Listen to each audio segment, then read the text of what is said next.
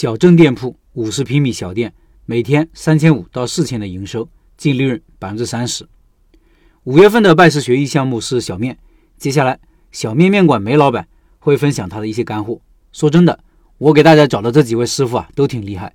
这两年因为疫情，大部分老板都是哀嚎一片，但我们这几位师傅表现都非常不错。梅老板的小店今年也是逆势上扬。与其到同样生意差的同伴堆里找安全感、认同感。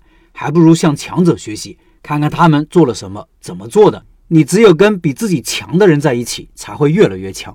老板说：“老陈好，各位社群的老板好。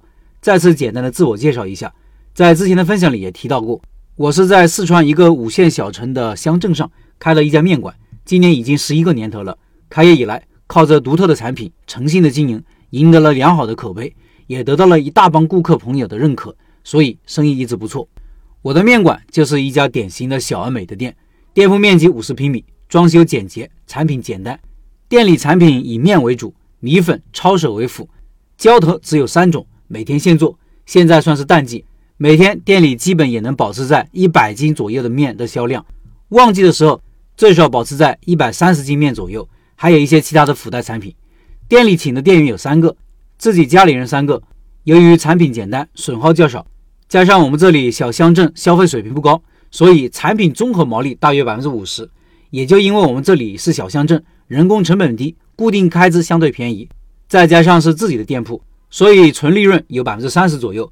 每天营业额保持在三千五到四千左右，旺季的时候会更高一些。所以即使在现有的情况下，店里的盈利情况还算比较理想。这几年受疫情影响，各行各业备受打击，尤其是餐饮行业。但是我的店。今年的情况却好于去年同期，跟去年同期相比，今年我的销量反而增加了百分之十左右。这是怎么做到的呢？我想有以下几个方面的原因。首先，在产品上进行了改良，改良以后的产品出品更稳定，操作更简单，同时也加入了自己的一些原创的东西，让产品与众不同，更有自己的特色。这样的产品让顾客更容易形成明显的记忆点。第二，店里的软装进行了升级，首先是门头上做了第二广告。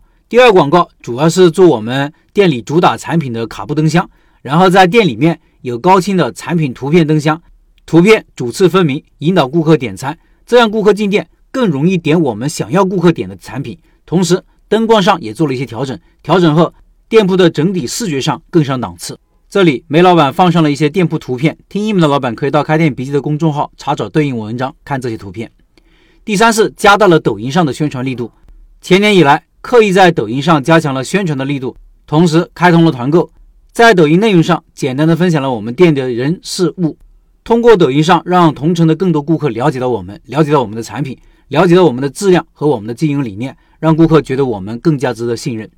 第四是做了微信支付的会员，这些年的微信运营积累了将近六千的微信好友，通过商家版的微信引导微信好友主动成为本店会员，成为会员后，顾客消费有积分。积分到达一定量的时候可以抵现金，这种小力度的活动看似不起眼，也能起到一定锁客的功能。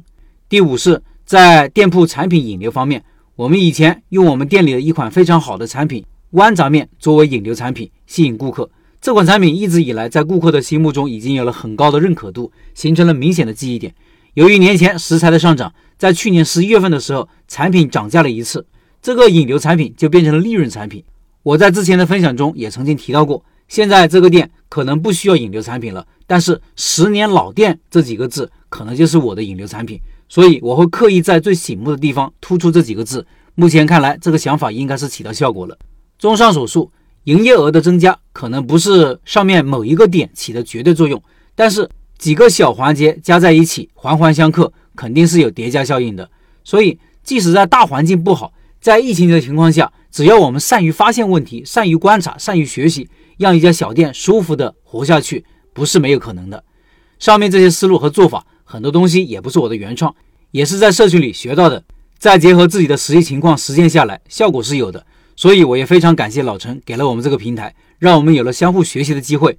在此再一次感谢老陈，也感谢各位老板的经验分享。自去年年底老陈推出小面拜师学艺以来，社群里也有蛮多老板报名参加了，这其中也有一部分开店的。接下来。我将在下面的几篇文章分享一下我们社群学员老板的一些成功以及失败的案例。